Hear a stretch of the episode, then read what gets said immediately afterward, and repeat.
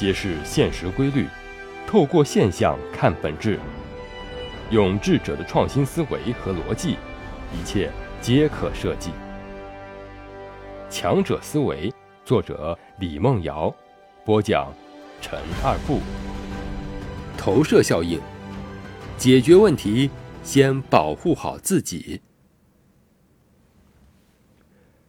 现在很多人都不明白。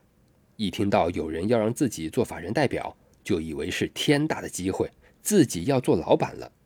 但是他们不明白，在线下的商业行政流程中，法人代表是谁不重要，股东是谁才重要。如果他真的对你好，真心想让你做老板，会给你股份，而不是仅仅只让你做法人代表。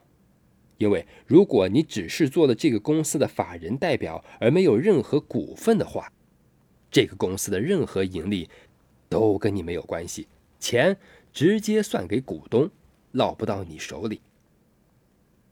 但是公司一旦欠了债或者违了法，首先追究的就是法人代表的责任，轻则赔钱背债，重则判刑失去自由。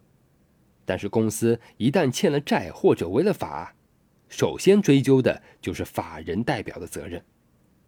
轻则赔钱背债，重则判刑失去自由。我给他举了一个很简单的例子：假如这家公司不是一家文化公司，而是一家带有危险性的化工企业，他做了法人代表。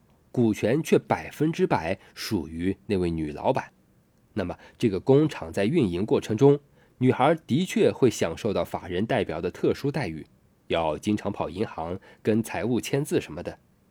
但是实际上，每年的盈利跟她没有任何关系，所挣的钱全部都进入了股东，也就是女老板的腰包。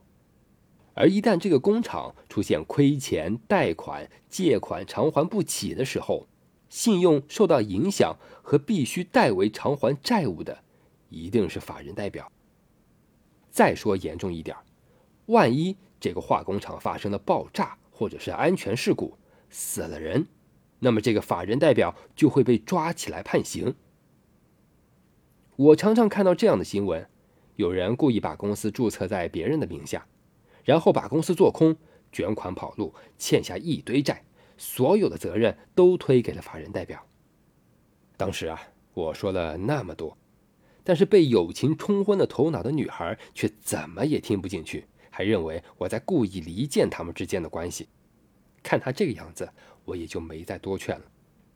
于是接下来不到半年的时间，这家公司就被做成了空壳子，还借了几十万的企业贷。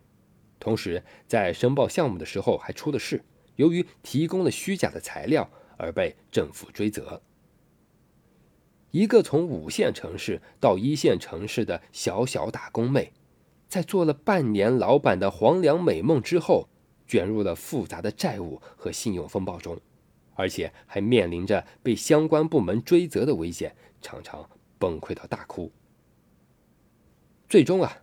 还是在律师的帮助下理顺了这一切。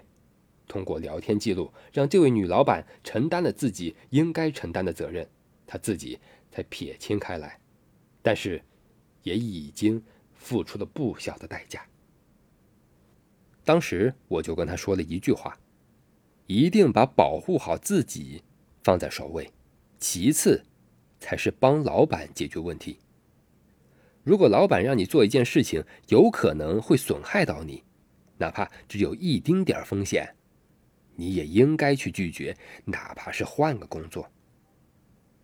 这个世界上，没有任何事情会比保护好你自己更重要。我们可以不要成功，不要金钱，不要权利，什么都可以不要，天塌下来也没有关系，只要你自己安好，一切。就有机会。